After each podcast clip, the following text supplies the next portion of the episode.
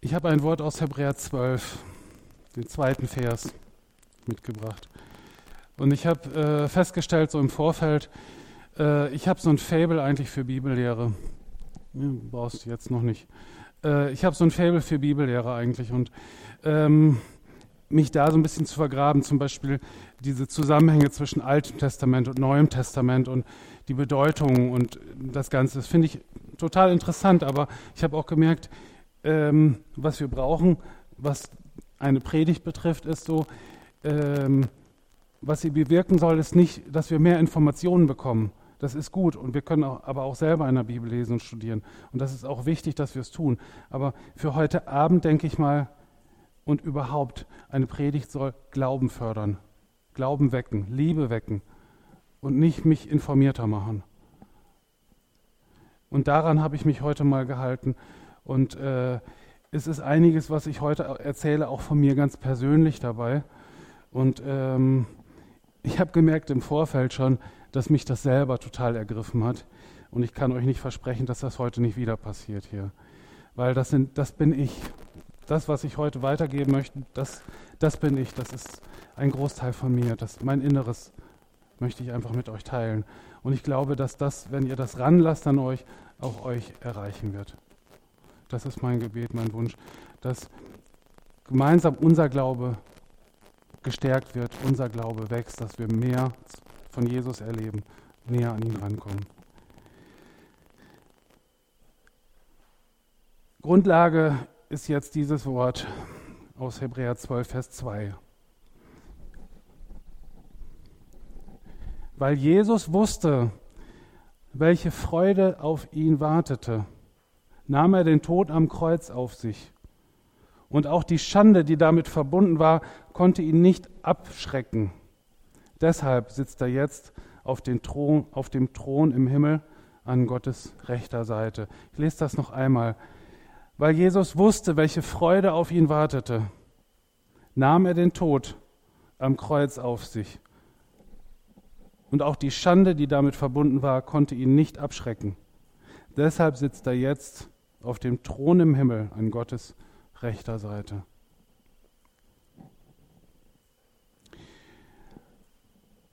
Der Text kann hier stehen bleiben, einfach, dass wir wissen, ich beziehe mich da drauf, auf die einzelnen Punkte in diesem, in diesem Vers. Wissen. Ich habe ja vorhin schon mal gesagt, Wissen allein, ne, Informationen allein, das ist nicht das, was eigentlich wir brauchen, sondern was wir brauchen, ist ein anderes, eine andere Art von Wissen was man heute auf der Welt kennt an, an Wissen. Da habe ich mal so ein paar Sachen zusammengetragen hier. Äh, zum Beispiel können wir heute wissen, wie weit die Entfernung ist zwischen der Erde und der Sonne. 148 Millionen 414 Kilometer. 148 Millionen. Hat irgendjemand eine Vorstellung davon, was das bedeutet, was das ist? Ich glaube kaum. Ich weiß, ne, wir sind jetzt gerade etwa 30 Kilometer gefahren von Ippenbüren nach Emstetten. Ne? Äh, 100 Kilometer weiß ich auch, 800 Kilometer sind wir irgendwo am Bodensee, ne? 1200 vielleicht sind wir von hier dann äh, an der Küste in Italien, kann man Urlaub machen, 1200, 4000 bis nach Israel ungefähr. Das sind alles Entfernungen, die können wir noch einschätzen. Aber es geht schon los bei 10.000, da wird es schon ein bisschen knapp. Eine Erdumrundung, wie weit ist das? Keine Ahnung. Aber äh, 100.000, eine Million, und dann haben wir hier 148 Millionen Kilometer. Kann keiner was mit anfangen. Nee, ja, haben wir mal gehört dann, ja, und, ja. Dann gibt es noch anderes Wissen. Äh, das weltweite Wissen, da gibt es Untersuchungen, ich weiß gar nicht, wie man darauf kommen will. Das weltweite Wissen verdoppelt sich alle paar Jahre. Ne? Und früher sagte man 1950, wurde behauptet, ja gut, alle 50 Jahre verdoppelt sich das weltweite Wissen. Ne? So Okay. Und es wird immer kürzer, der Zeitraum. 1980 sagte man, jetzt dauert es nur noch sieben Jahre. Geht immer schneller. 2010, da waren es nur noch vier Jahre. In vier Jahren würde sich das weltweite Wissen verdoppeln. Und 2020, da waren es noch 73 Tage. Wer kann damit was anfangen? Ja. Dann das Genom des Menschen wurde entschlüsselt. Die Erbinform Erbinformation des Menschen. 23 Gene mal zwei, eine, eine Seite vom Vater, eine Seite vom, von der Mutter haben sich zusammengetan, 46 Chromosomen entschlüsselt. Was, wofür steht welches Chromosom jetzt? Wo, was ist da, welche Eigenschaft ist in welchem Chromosom so ungefähr? Ja, und, äh, und jetzt? Ja, schön. Okay. Dann habe ich noch was Lustiges gefunden. Äh, die Hummel. Kannst du das mal einmal anwerfen?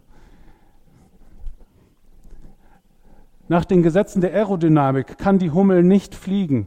Also die Aerodynamik, die Gesetze, das ist so, die Luftfahrt braucht diese Gesetze, um ein Flugzeug, um einen Hubschrauber, um nur so einen kleinen, äh, wie heißen die jetzt, eine kleine Drohne zu erschaffen.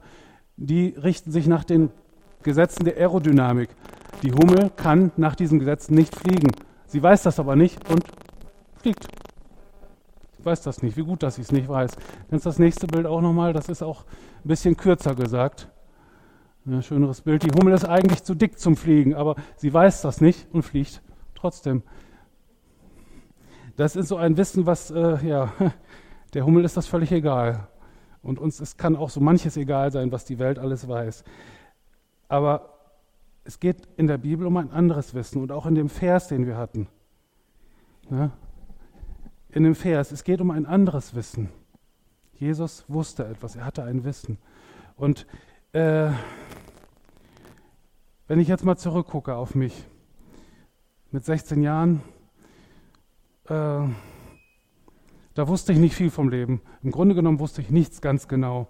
Kirche, Glaube, das war okay, aber Wissen, gibt es einen Gott. Ich habe mir mein, mein Bild von der Welt irgendwie zusammengeschustert. Da gehörte sogar sowas wie Reinkarnation dazu, weil das irgendwo gesagt wurde und ich dachte, ja, vielleicht muss es das jetzt geben und Evolution gab es ja auch noch und das war alles ein bisschen schwierig, das unter einen Hut zu bringen. Aber gewusst habe ich im Grunde genommen gar nichts. Ja. Und mit 16 war es so, da wurde ich eingeladen von meiner Schwester auf eine Jugendfreizeit in der Schweiz. Meine Schwester war ihrerseits eingeladen worden von ihrer Freundin mitzukommen. Das war eine christliche Jugendfreizeit. Und äh, sie sagte, oh, das ist ein bisschen komisch, da wird gesungen, da wird gebetet, die lesen auch in der Bibel. Also ein bisschen, mh, hm, weiß ich nicht, komisch. Kommst du mit, dann fahre ich auch hin. Und da sagte ich, ja, beten, äh, singen, hatte ich, kannte, kannte ich aus der Kirche, Bibel lesen hatte ich auch kein Problem, komme ich gerne mit, kein Problem. Und ich habe da etwas erlebt, das ich vorher nie erlebt habe. Ich habe da Menschen erlebt, die mit Jesus gesprochen haben, als wenn er da wäre. Völlig normal. Die haben in der Bibel gelesen, haben sich darüber unterhalten. Auch das kannte ich so nicht. Ähm, gesungen, die waren fröhlich. Und ich habe da etwas erlebt, was ich aus der Schule auch nicht kannte. Ich hatte früher so ein Problem mit dem Groß-C. Ne, man nennt das Hallus Valgus, also so ein chroma C, so ein, ja, ist nicht schön. Den hatte ich, hatte ich geerbt. Und im Sport war es dann so, wenn ich damit irgendwo, ne, also da läuft man ja dann schon mal barfuß, zieht man die Schuhe aus und zieht sich um, äh, wäscht sich oder duscht sich. Äh, ja, und da hatte ich gleich meinen Namen weg, ne, der Krumm-C, ne, Krumm-C, super. Und äh, das war vergleichsweise wenig, wenn ich heute überlege, was Schüler mitmachen, so äh, dieses Mobbing, was sie so mitmachen müssen. Aber für mich war das halt auch. Und auf der Freizeit war es so, es war Sommer, es wurde draußen gespielt, wir liefen in kurzen Klamotten rum, kurze Hose, barfuß natürlich. Ne? Glaubt ihr, einer hat mich Krummzeh genannt? Die haben das nicht mal bemerkt, dass ich da so, so Zehen die hatte, die nicht ganz so gerade waren. Die haben es nicht mal gemerkt, nicht mal gesehen. Habe ich gedacht, Moment, irgendwie ist das hier anders. Und ich bin da drin aufgegangen. Ich habe das geliebt. Ich, ich habe mitgesungen. Ich habe mitgebetet. Ich habe in der Bibel ge gemeinsam gelesen, die Andachten. Ich habe das aufgesogen. Zu der Zeit ging es mir nicht wirklich gut. Ja, meine Kindheit, meine Jugendzeit war nicht gut. War sehr von, von Trauer, von Depression geprägt. Sehr stark. Ja. Und äh, dann war ich zwei Wochen auf der Freizeit oder knapp zwei Wochen und da habe ich gedacht, wenn du jetzt wieder zurückgehst, dann ist es genauso wie vorher. Und ich habe Angst davor gehabt. Und dann bin ich mit einem der Leiter mal auf den Berg gegangen. Ich glaube so 1200, 1300 Meter Höhe. Der wollte Aufnahmen machen für seine Dia-Vorträge. So Aufnahmen von schönen Blumen in der Natur. Wunderschöne Dia-Vorträge hat er gemacht. Und da habe ich ihn gefragt, kann ich mal mitkommen? Ich habe ich hab einfach ein paar Fragen. Und er sagte natürlich, ja, komm, komm mit, kein Problem. Und ich habe ihn gefragt, sag mal, wie, wie ist das denn? Ich, ich spüre da, da ist so Leben drin bei den, bei den anderen. Irgendwie, die reden mit Jesus, als, als wäre er da. Also so ganz natürlich irgendwie. Wie, ne? Und die, die, die haben Freude am Leben, die haben Spaß am Leben. Das, das habe ich nicht. Was muss ich tun? Was kann ich tun? Wie, wie kann ich das kriegen? Und er hat mir wirklich alle Fragen beantwortet. Und er sagt, das mit Jesus, das ist gar nicht so, gar nicht so kompliziert. Lass ihn in dein Leben. Nimm ihn als deinen Herrn auf in dein Leben. Und wir haben da zum Schluss, er machte mir dann den Vorschlag und sagte, komm, ich spreche ein Gebet vor und du sprichst es nach, wenn du dann das auch so nachbeten kannst und möchtest. Und das habe ich dankend angenommen und ich habe das ausgesprochen dann und habe Jesus dort in mein Leben eingelassen.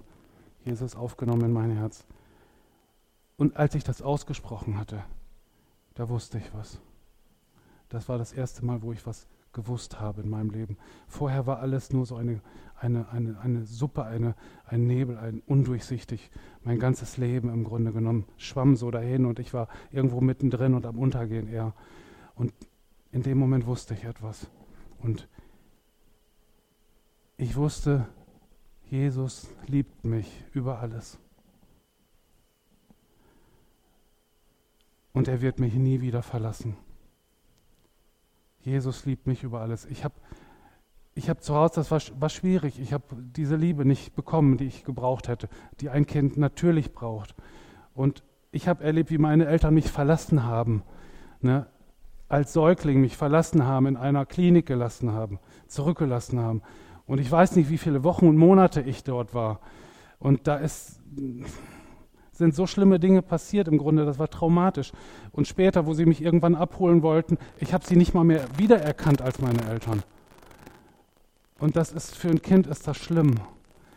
Und, und wie ich Jesus mein Leben gegeben habe, da habe ich, da habe ich was gewusst. Da habe ich gewusst, Jesus liebt mich über alles. Der wird mich nie wieder verlassen. Und das ist bis heute geblieben.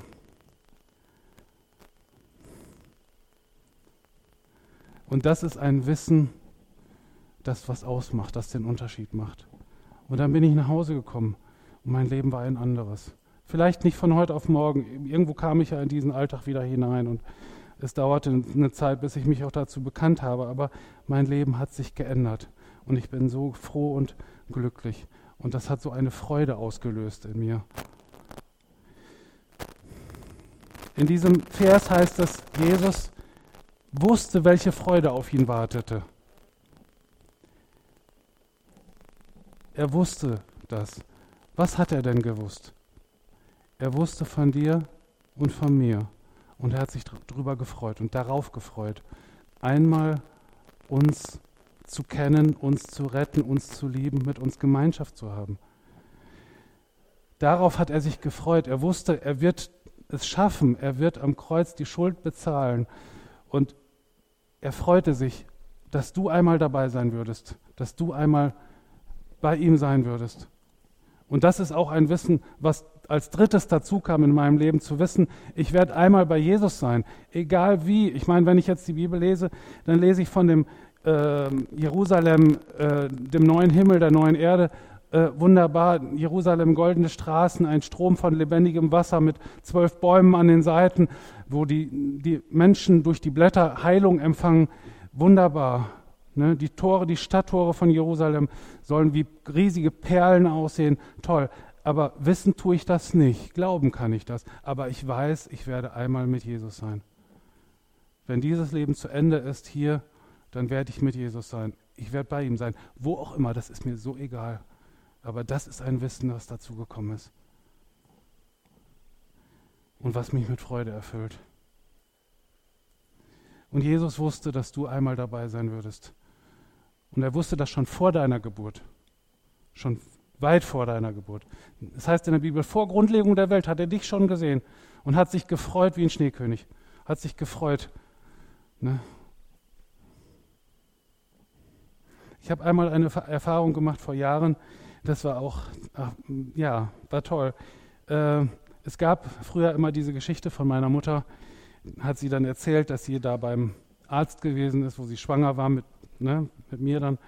und äh, war dann beim, bei ihrer Hausärztin und dann lag sie da und dann hat die Hausärztin ihren Bauch abgehört nach den Herzgeräuschen, ob alles in Ordnung ist mit der Schwangerschaft. Äh, und auf einmal wurde sie ganz aufgeregt und hat ihren Mann gerufen. Die hat, der Mann hat auch da praktiziert. Die haben als Ärzte-Ehepaar da praktiziert. Ne? Und hat sie ganz aufgeregt, Paul, komm mal ganz schnell her. Komm mal ganz schnell her, hör mal, hör mal. Ne? Und dann sollte er auch hören den Bauch abhören und dann, ja, ah, da sind ja zwei, da sind ja zwei drin. Ne? Zwei Herztöne. Ich hatte noch einen Zwillingsbruder.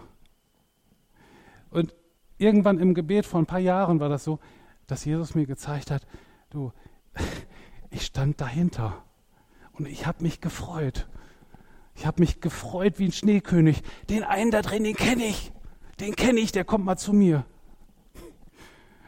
Es war so, Ach, das war eine Erfahrung. Und Jesus freut sich über dich, hat sich schon lange über dich gefreut.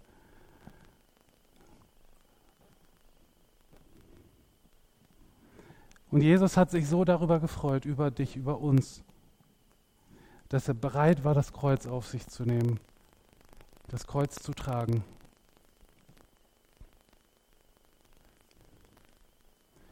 Wozu sind wir bereit?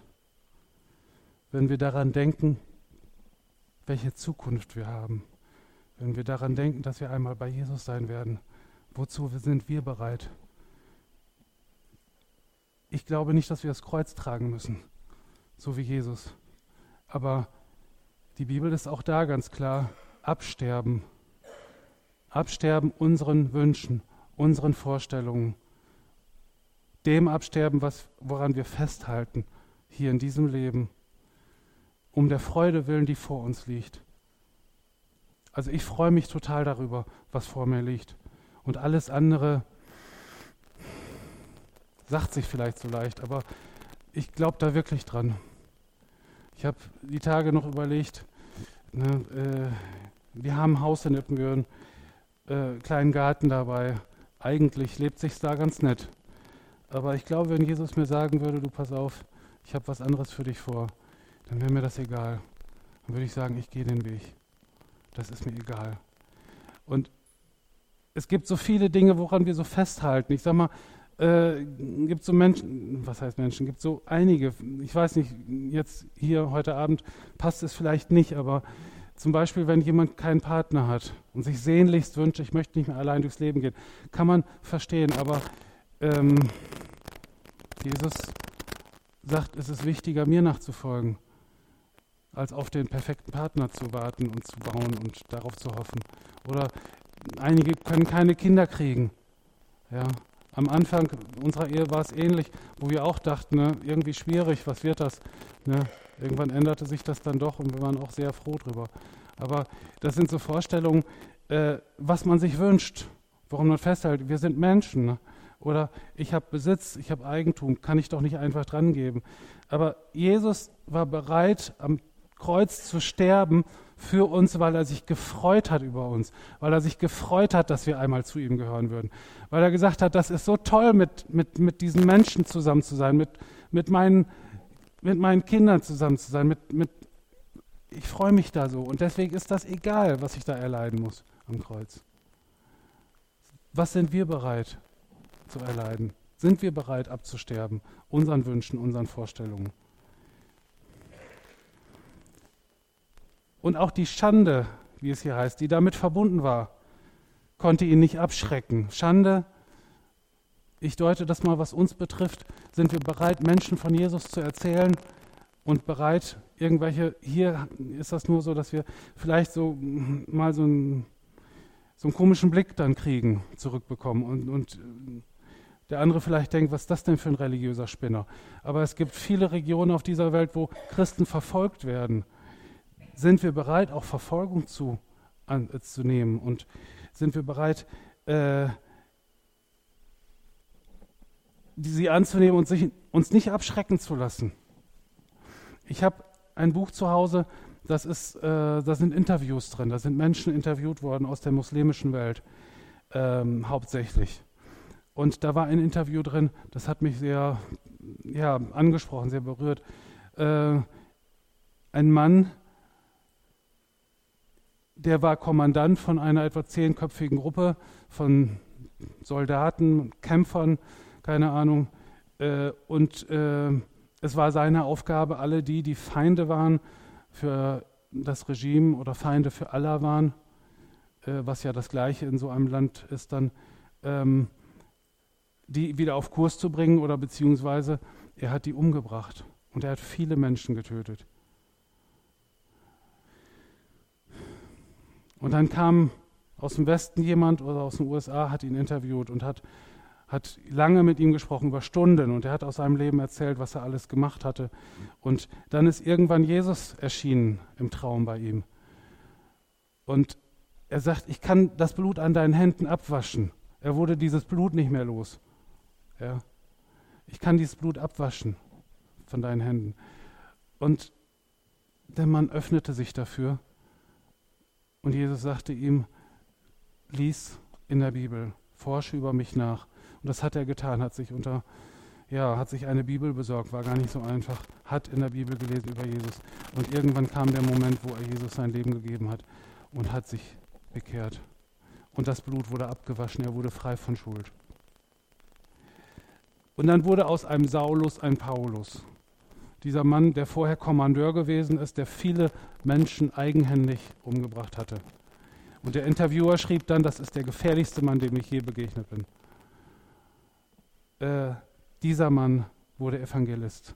Und genauso stark, wie er vorher dahinterher war, die Menschen zu verfolgen und sie zu töten, genauso stark war er dann dahinterher, Menschen von Jesus zu erzählen unter Einsatz seines Lebens. Und auch seine Familie hat er mit einbezogen. Kinder und Frau hat er mit einbezogen. Und er erzählte dann, wie schwer es ist, äh, wie entbehrungsreich es ist, immer so häufig getrennt zu sein von seiner Familie, welche Gefahren damit verbunden sind, dass er jeden Tag damit rechnen muss, dass er eine Meldung kriegt, dass, dass seine Kinder und seine Frau getötet wurden, deswegen wegen dem, was er tat. Und er brach in Tränen aus und fragte, äh, wieso passiert mir das? Wieso will Gott das von mir? Wieso fordert er das von mir? Und hatte darauf keine Antwort. Und dann hat, war eine lange Zeit, wo der Interviewer geschwiegen hat. Er wusste auch keine Antwort. Aber dann fragte er zurück und sagte, ist Jesus das wert? Ist Jesus das wert, was du entbehrst? Und der Mann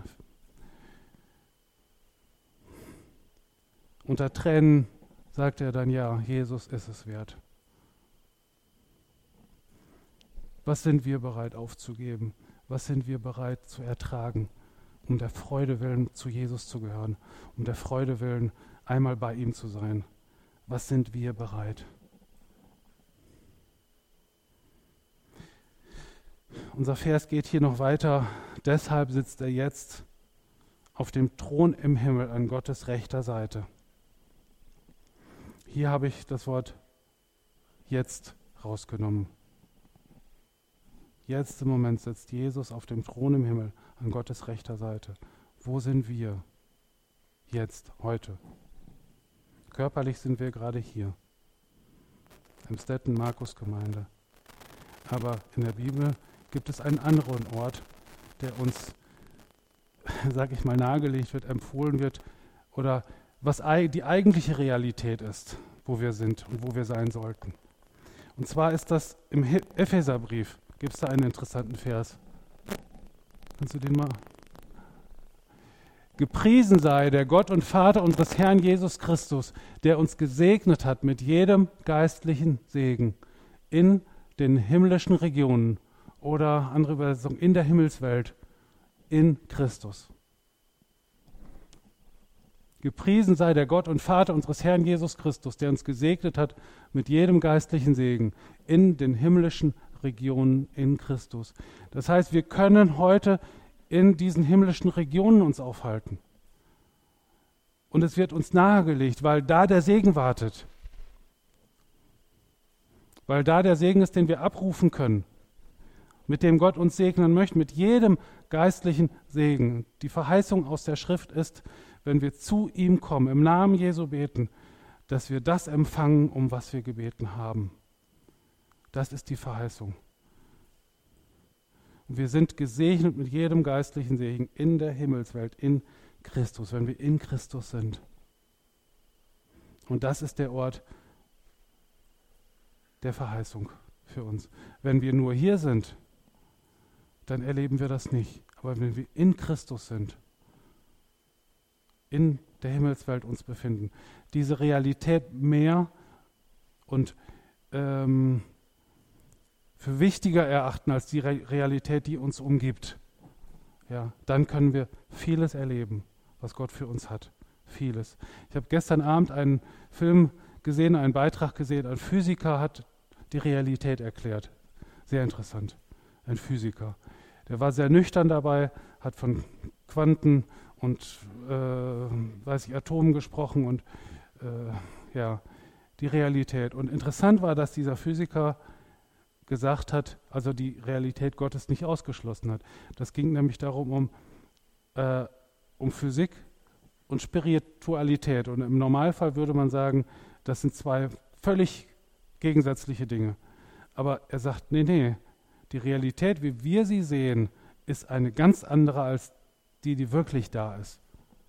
Und hochinteressant. Ne? Nur mal ein Beispiel daraus. Wenn wir Materie uns anschauen, wie Materie aufgebaut ist, sagt er, dann ist das ungefähr so, wie wenn wir uns eine Kugel vorstellen mit den Ausmaßen eines Fußballfeldes. Und in der Mitte ist eine kleine Murmel. Ja? Und ein Atom ist so, die eigentliche Masse dieses Atoms ist die Murmel. Und bis zum Rand vom Feld, bis zum Rand von der Kugel ist Luft. Da ist nichts dazwischen. wenn ich die Bibel lese, dann steht da, durch Jesus wird das Universum gehalten, hat es Bestand. Das heißt, wenn wir uns irgendwas anschauen, ist das Glas, ist es hier dieser, dieser, dieser Stehtisch, ist es hier Metall, dann können wir davon ausgehen, äh, das ist gar nicht real. Da ist das meiste, was wir sehen, ist eigentlich Luft. Die Welt Gottes, und das ist meine feste Überzeugung, die Welt Gottes ist viel realer als die Welt, die uns umgibt und die wir sehen. Und Jesus wusste das.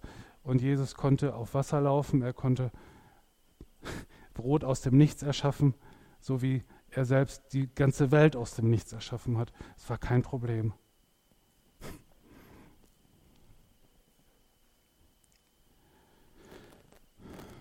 Gesegnet mit jedem geistlichen Segen in der Himmelswelt, in Christus. Und das ist gut, wenn wir das begreifen und das in Anspruch nehmen, die Verheißungen, die gegeben sind, in Anspruch nehmen und darauf bauen.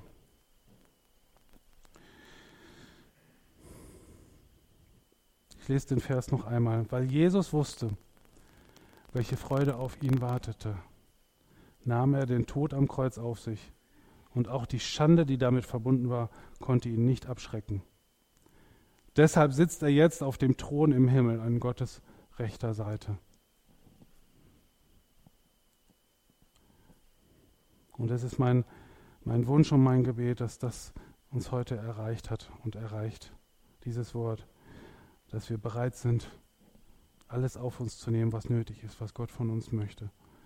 Und dass wir dann erleben den Segen, seinen Segen. Zum Abschluss möchte ich gerne noch einen Vers lesen, der davor steht, Hebräer 12, Vers 1. Und der spricht auch für sich. Deswegen möchte ich ihn einfach nur lesen und dann damit enden. Da geht es um eine große Schar von Zeugen. Damit sind die Zeugen des alten Bundes gemeint. Aber ich glaube, heute haben wir weit mehr um uns herum. Weltweit weit mehr Zeugen, die das sagen können. Ja, Jesus lebt. Ist für mich gestorben. Wir sind also von einer großen Schar von Zeugen umgeben, deren Leben uns zeigt, dass es durch den Glauben möglich ist, den uns aufgetragenen Kampf zu bestehen. Deshalb wollen auch wir, wie Läufer bei einem Wettkampf, mit aller Ausdauer dem Ziel entgegenlaufen. Deshalb wollen auch wir, wie Läufer bei einem Wettkampf, mit aller Ausdauer dem Ziel entgegenlaufen. Amen.